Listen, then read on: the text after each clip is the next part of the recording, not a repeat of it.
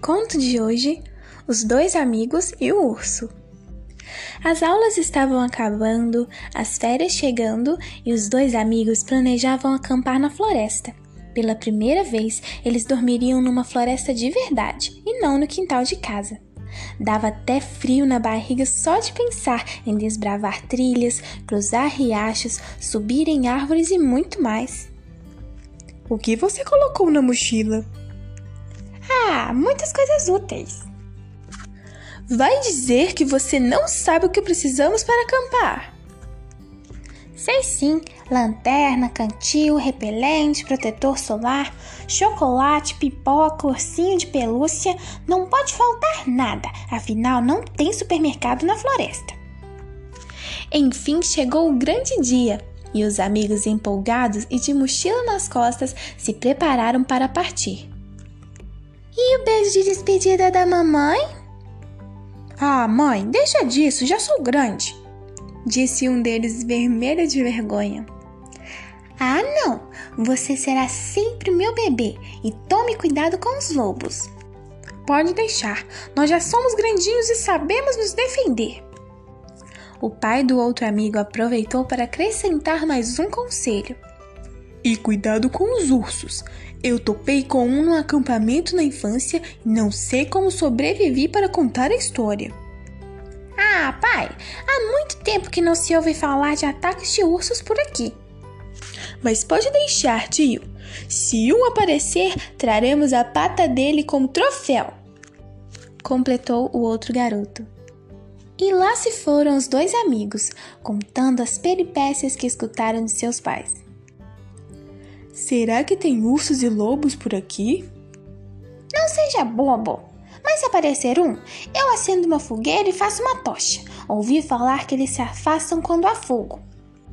Agora é sua vez. O que você faria se um urso aparecesse?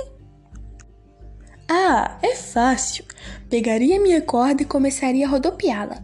Isso o assustaria e o impediria de se aproximar da gente. Respondeu o amigo.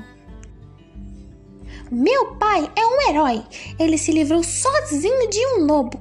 Quando a fera o atacava, ele se defendia e a espetava com um bastão. E o que aconteceu? Depois de várias investidas, o lobo pôs o rabo entre as pernas e fugiu para a mata. Ha! Então ouvi esta.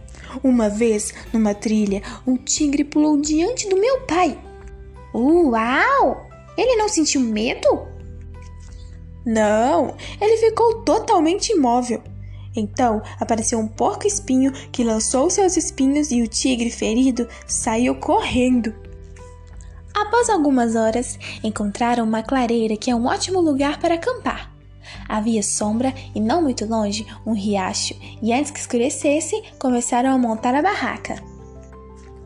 Onde está o manual? Você que ficou de trazê-lo, não colocou na mochila? Uh, achei que tivesse ficado na sua casa. Após algumas tentativas, eles montaram a barraca. O próximo passo foi dividir as tarefas. Enquanto um pendurava o lampião, o outro fazia a fogueira. Com tudo pronto no acampamento, os dois pegaram as varas, os anzóis, as linhas, as iscas e foram pescar o jantar. Então, às margens do riacho, eles ouviram uma respiração forte e um ruído que vinha das folhas. Era um enorme urso pardo. Onde está a corda? Cadê o fogo? Sussurrou o menino ao colega corajoso. Esquece isso! Sebo nas canelas! Gritou o valentão, preocupado com a sua própria segurança. Num pulo, subiu numa árvore e deixou o amigo para trás. O outro correu em outra direção, tropeçou num galho e caiu no chão. Sem poder enfrentar o urso, permaneceu imóvel. O urso ficou em pé sobre as patas traseiras e foi até uma árvore para coçar as costas. Lá em cima, pendurado nos galhos, um dos amigos tremia feito vara verde. Enquanto isso, lá embaixo, no chão, seu companheiro continuava deitado imóvel, fingindo-se de morto. Afinal, seu pai disse que os ursos não tocam em quem já morreu.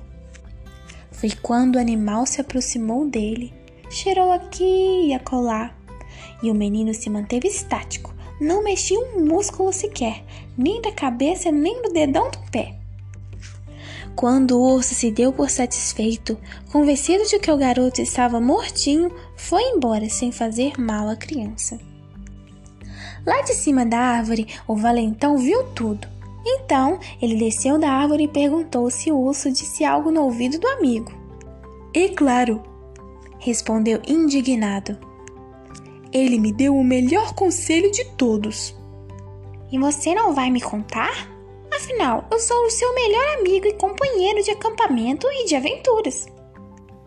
Ele me disse para não andar com pessoas que abandonam o amigo diante do perigo.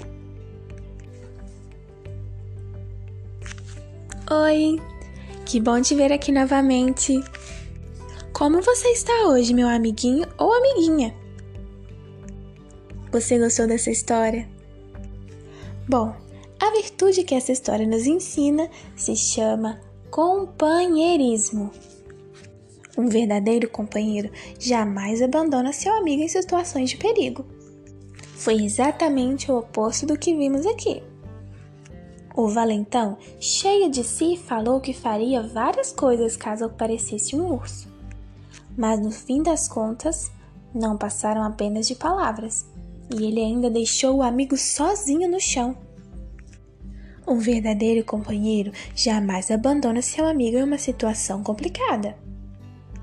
Meu conselho para você é que você seja sempre fiel e jamais abandone as pessoas que realmente amam você. Porque hoje talvez ele precise de sua ajuda, mas um dia talvez você precise da ajuda dele. Claro que em situações perigosas da vida real você deve sempre chamar um adulto se tiver gostado dessa história, que tal visitar o nosso perfil no Instagram?